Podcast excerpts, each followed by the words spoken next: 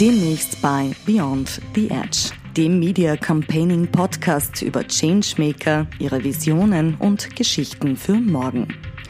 Warum du die nächste Folge nicht versäumen solltest, im Folgenden hörst du erste Ausschnitte aus der nächsten Folge des Media Campaigning Podcasts.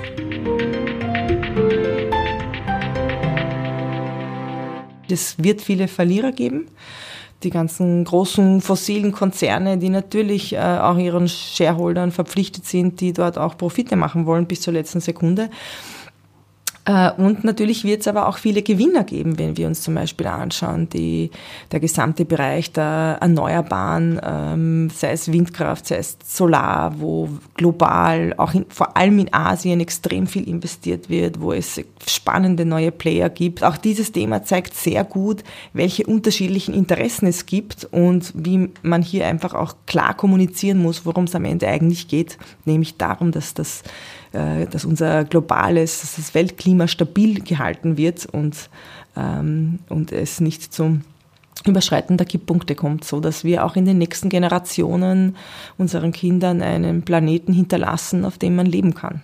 Ich gehe, glaube ich, konsequent einen unbequemen Weg ähm, und darauf bin ich letztlich auch stolz, weil ich äh, im Laufe der letzten 20 Jahre gesehen habe, dass sich das rentiert hat.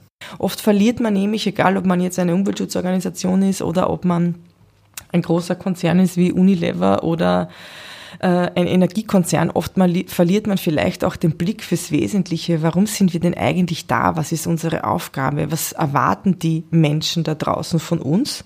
Das heißt, hier ist es wichtig, wenige Botschaften vorzubereiten, die müssen klar sein und sie dürfen das Publikum nicht überfordern. Wenn wir zum Beispiel den, das Thema Klimaschutz hernehmen, gehen wir davon aus, dass die Menschen wissen, was CO2-Neutralität ist oder Klimaneutralität.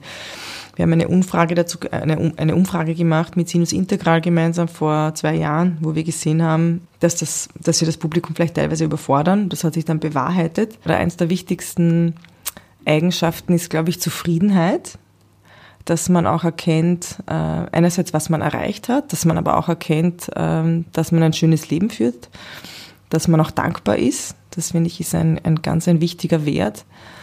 Und grundsätzlich ist mir wichtig, ähm, Veränderung voranzutreiben.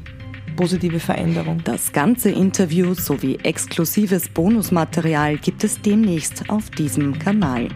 Jeden zweiten Montag im Monat neu auf mediacampaigning.net.